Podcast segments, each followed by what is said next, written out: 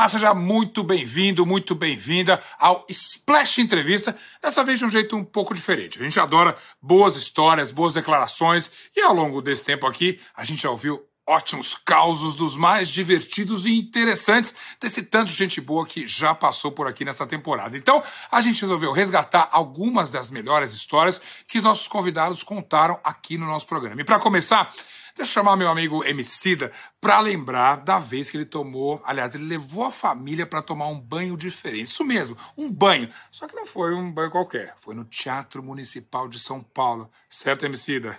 Tem um negócio no Municipal, a coisa que eu acho mais curiosa do Municipal é, que é o seguinte, né? No dia que a gente foi fazer a primeira montagem, um dia antes, hum.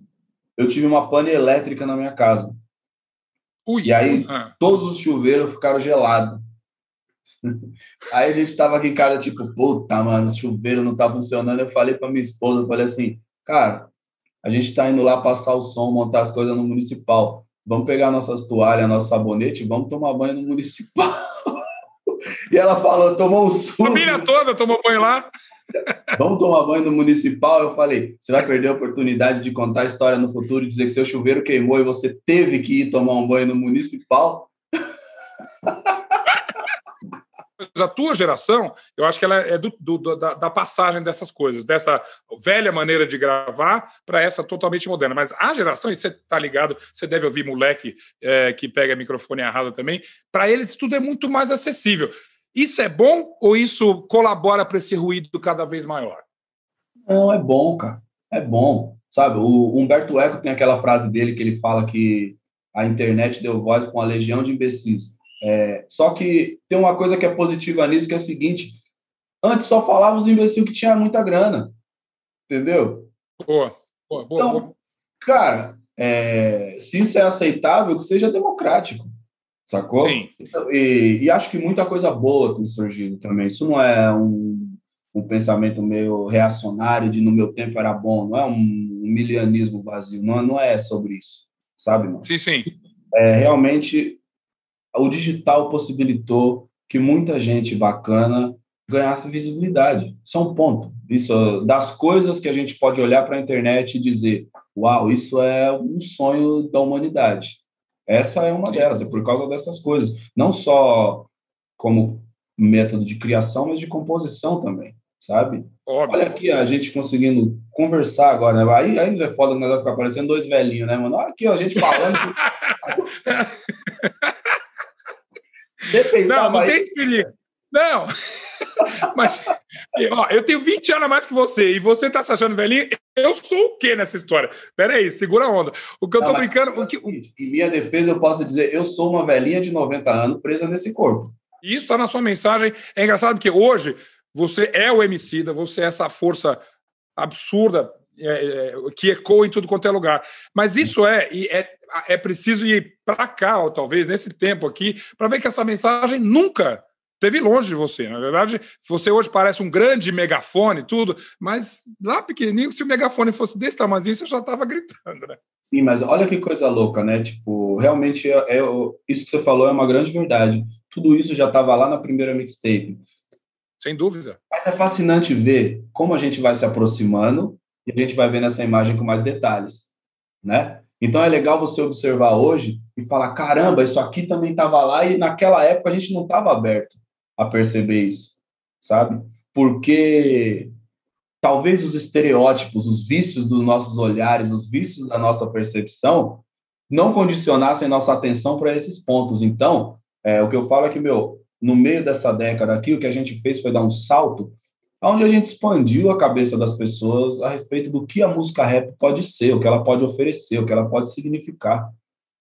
Entendeu? Isso é totalmente verdade, mas paralelo a isso, é, a gente sente que o próprio mundo mudou. É, de certa maneira, e, de, e involuntariamente, a música rap e a tua mensagem, sobretudo, passou a ser ainda mais necessária. É engraçado que imaginar que você cantando há 10 anos, talvez você fosse mais otimista. Cara, daqui a pouco tá todo mundo cantando essa música. 2021, cara, novamente eu tô, você tá vendo um MC e tantos artistas que precisam gritar, falar, ó, oh, é o seguinte, tem, tem coisa boa, acredita na coisa boa. dez anos atrás você não achava que tua mensagem ia ser tão importante, ou tá mais, mais importante ainda do que naquela época, né? Sim, é verdade. Mas eu também conheço muito bem o. Ah, eu, eu acho que eu conheço bem a realidade do país no qual a gente vive, saca? Uhum. Também não dá para dizer que eu achava que dez anos depois a gente estaria num sonho de princesa, sabe? Eu acho que o risco, é, infelizmente, a fresta que conecta o nosso hoje com esse passado autoritário, ela sempre teve aberta. Então, isso nunca foi um, um pesadelo que não assombrou a gente uma noite ou outra numa sequência de sonhos, sabe? Hum, é, isso é uma coisa que faz com que a gente sempre tenha que estar atento e se a gente pode tirar alguma coisa de positivo desse momento, é realmente essa frase que a gente tem que repetir. Um povo que não aprende sua história está condenado a repeti-la, saca? É, a gente grita essas coisas, e às vezes é frustrante dizer o óbvio, é frustrante dizer o óbvio, mas é importante também que se diga, sacou? E eu não me canso de dizer, porque várias vezes na minha vida, algumas pessoas me disseram um óbvio que eu não percebia a percepção ela varia muito, o momento que você está, quantas refeições você teve hoje, sua cama é confortável, sua internet é rápida, saca? Sim. Tudo sim, isso interfere na forma como você vai receber as coisas. Então, é, eu não recorro ao óbvio com cansaço, eu recorro ao óbvio da mesma maneira que eu falo com a minha filha, e acho que ter passado aqui esse um ano aqui grudado nas crianças, que é uma coisa que eu nunca tinha experimentado, porque eu vivia viajando, ter passado esse um ano aqui também me colocou nesse lugar de, cara, de alguma forma eu converso com todo mundo como se eu estivesse conversando com as minhas filhas. Sacou? Virou meu, meu vício aqui. Então eu falo com todo mundo, tipo assim, ó, oh, vamos lavar a mão? É importante. Cá, ô Renan, mas você também já está construindo uma carreira para você que daqui a pouco alguém pode fazer o mesmo elogio para você, cara, porque eu acho que tem isso na música. Eu, de música eu entendo. E tem sempre os caras que são meio aquela dá o toque de ouro ali. Qualquer coisa que vocês encostam é, faz sucesso. E eu acho que o funk carioca, mas o pop no Brasil em geral, tem uma geração muito boa de DJs e produtores. E você faz parte dela, né? Pô, muito obrigado. É...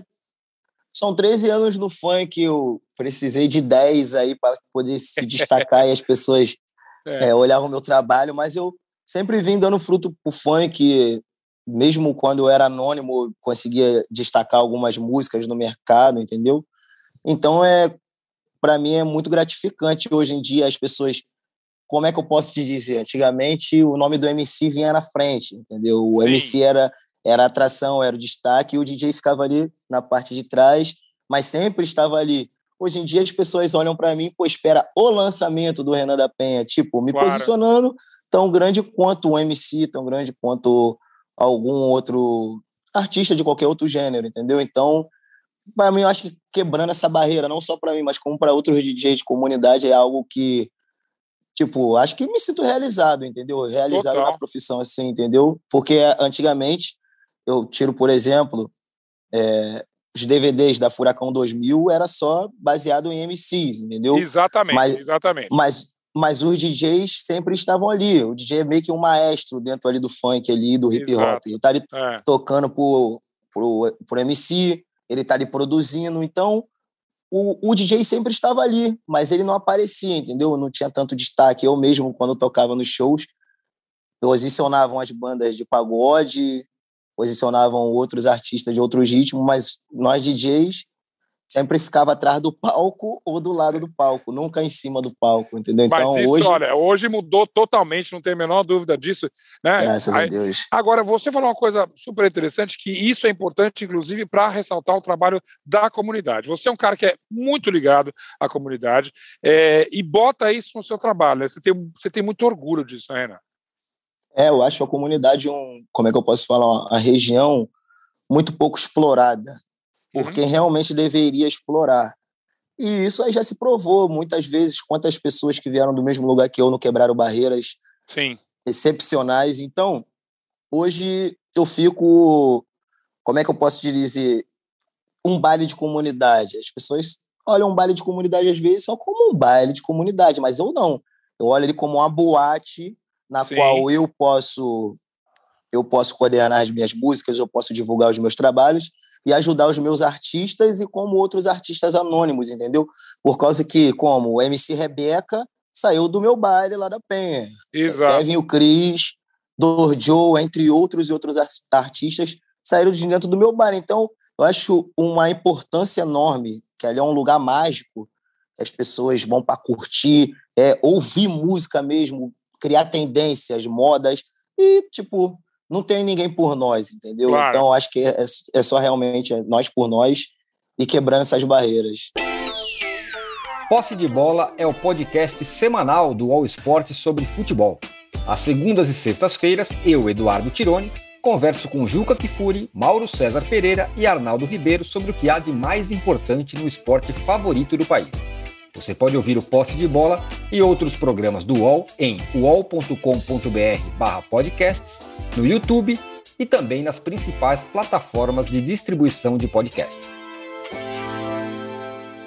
Esses valores todos, essa conexão que você procura, elas são muito intuitivas. E algumas coisas que eu ouvi do álbum, e até fui procurar na tua própria rede social, as pessoas falam, puxa vida, mas é, é, como você ofereceu uma esperança, as pessoas às vezes querem um pouco mais. Ela, não, mas ela tem que entrar. Ou como se a mensagem do álbum, que eu acho belíssima e irrefutável, ela tivesse que ser ainda mais engajada. Tem uma medida nessas coisas? Eu pergunto para artista, justamente. O quanto, quanto que você, num certo sentido, capta essas coisas que estão em sua volta e o quanto que elas, de fato, devem aparecer no trabalho de um artista?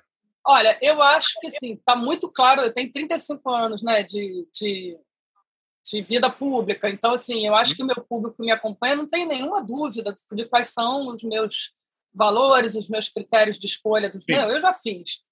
É, uhum. Já fiz show por meio ambiente, já fiz tema de casamento gay, já fiz show por direitos humanos, já apoiei é, e fiz também campanha pelo desarmamento, pela paz. Eu fiz, estou cantando o amor, a gentileza, a natureza a vida inteira.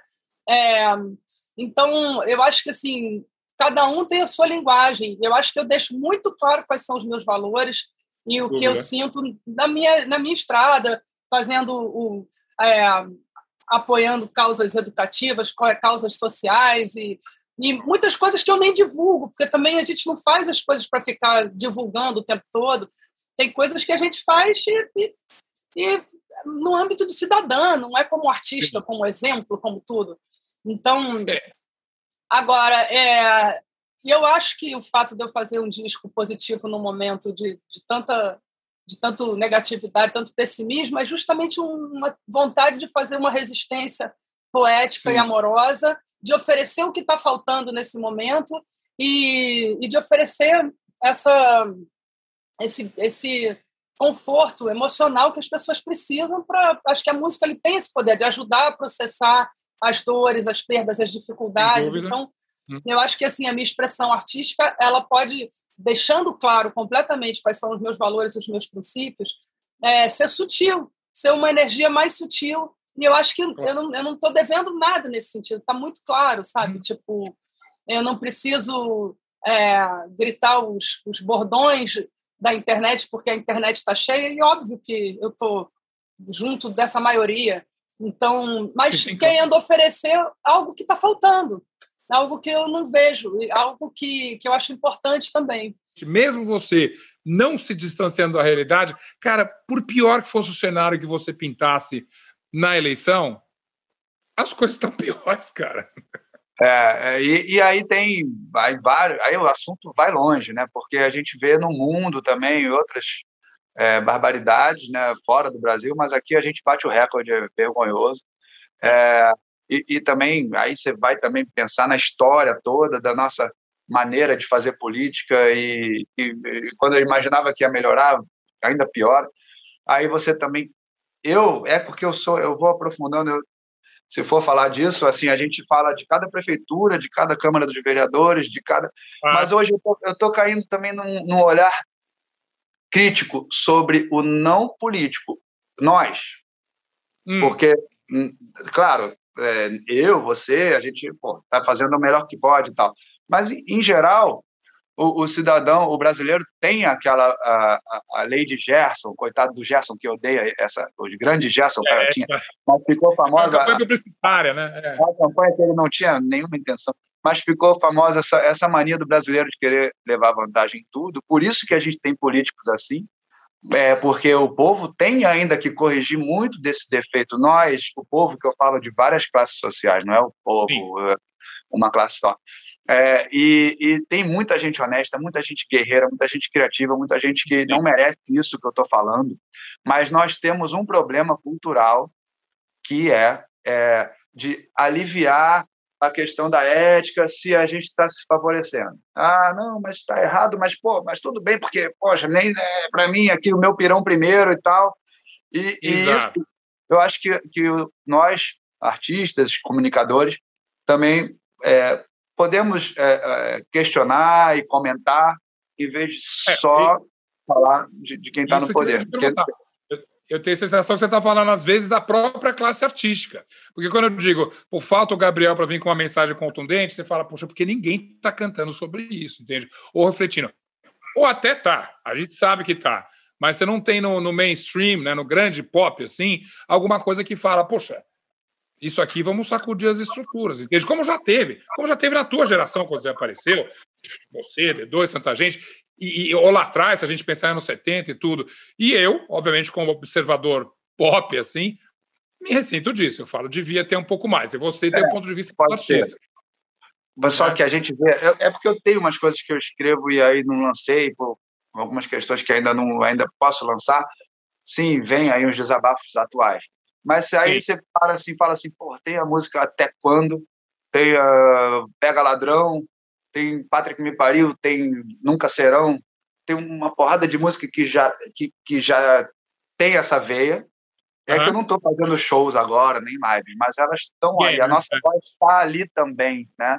E valem para isso, como o próprio racismo é burrice, né, que você citou. Eu não precisei escrever de novo, apesar de ter escrito também o Vamos Aí, com, com, ano passado com o Woody Fagundes e o meu irmão Tiago Mocotó, Claro. Que fala do George Floyd, fala do Pedro, fala do João Pedro, fala. Mas é, infelizmente, é uma. É um... São temas recorrentes, né, cara? É, é, é triste mesmo, Zé. Você falou do, do Paulo Gustavo agora, num período, sei o que, todo mundo que era amigo ficou triste, não precisa nem falar. Você lembra do, do evento da Tatá, que coisa louca, que ela teve que sair das redes, porque a, a, a, a reação, a, a, atitude da Tatá no velório foi criticada. Então, ah, né, é, é. Era uma coisa absurda, era totalmente absurda. E aí, como é que. É, é, isso que eu te pergunto, como profissional, obviamente, como pessoa que também viveu isso, mas como profissional, cara, você não sabe de onde vem a bala. Isso é que é, isso é, que é maluco, né, Preta? É, é eu, eu, como eu lido com eles há muitos anos, né? São 20 anos lidando com hater, e eu já sei exatamente quem são, essa, qual é o perfil dessas pessoas. Pessoas sim, extremamente sim. frustradas, pessoas com problemas é, de autoaceitação, olha para a pessoa, né, ela tem que jogar ali a raiva dela em alguém. Isso é uma, é uma loucura. Mas a gente já vê hoje, não a Tatá, mas a gente viu semana passada o filho de uma cantora é, do, de forró, eu não lembro o nome dela, mas o menino eu lembro muito. Okay, é. O menino se matou por conta de hate no, numa, numa rede social por causa de uma coisa homofóbica. Comentários ultra homofóbicos, é, a gente viu. É, é, é, é, fato, a gente, tem, a gente precisa parar e rever. É, a gente não pode ter mais de, é, pessoas, é, perfis fakes na internet. As pessoas têm que. Hoje em dia, a rede social ela não é mais um paralelo da sociedade. A uhum, uhum. sociedade uhum. e a rede social elas andam juntas. Então, se a pessoa tem RG, tem CPF, ela tem que ter um, um código também para poder usar a rede social com a mesma responsabilidade. Eu não posso sair com a minha carteira de motorista, se eu bater ou se eu avançar o sinal, se eu é, é, andar rápido, eu vou ser multada, né? não... Que paralelo maravilhoso, super lúcido, óbvio. Você e, tem que ter eu não posso ter CPF, se eu não pagar imposto de renda, eu, eu vou eu vou ser punida. Então, uhum. eu tenho, a gente tem, por uma questão civilizatória da sociedade, a gente tem mecanismos para que a gente proteja um ao outro, né? Então a gente vai fazendo isso na sociedade. A, a rede social é a mesma coisa, não dá mais para as pessoas entrarem aqui e falar gorda, nojenta. Uhum. É, eu, eu, preta, sou, né? Enfim, blindadaça literalmente. É. E, e, eu, eu é. já sei, eu já sei, eu, eu leio e falo, hum, tá frustrada. Hum, é, é eu, eu, leio e falo, isso aqui é crime. Eu já tenho, sei lá, cinco advogados prontos, assim, na hora eu já mando direto, já é processo. Sim. Pelo menos Sim. todo mês tem um, não é? Não, eu vou atrás da, da. Mas eu sou eu. E uma menina de 15 anos que que, que, que, se ama do jeito que é e posta uma foto de biquíni e vem lá um monte xingar e falar um monte de bobagem para ela. ela. Ela pode até não é, é, cometer uma, um, um ato extremo de perder, é. de, de, tirar a própria vida, mas ela vai ser, viver uma vida prisioneira, frustrada, triste, deprimida. Então, assim, são muitos danos que a internet pode causar na vida de uma pessoa é, seja ela pública ou não, não importa, não existe uhum. mais isso de ai, é. mas eu sou celebridade. Não, você tem uma conta, você tem uma, uma rede social. Se uma vizinha sua fala mal de você, se uma tia vai lá e tem coragem de falar, hum, não gostei desse cabelo, isso vai é, mexer com a autoestima é. da pessoa, isso vai mexer. Então, assim, é muito grave. A gente tem que criar é. códigos de conduta para que para que as pessoas sejam responsabilizadas pelo que elas Sim. postam e pelo que elas é, causam de dano, né? Não falei que tinha coisa interessante que valia a pena a gente ouvir mais uma vez. Semana que vem, voltamos ao normal, mais gente interessante, mais convidados, mais coisas que você quer saber e assuntos e conversas deliciosas aqui no seu Splash Entrevista. Então, até a semana que vem, fica ligado, a gente volta sempre com novidades para você. Até lá!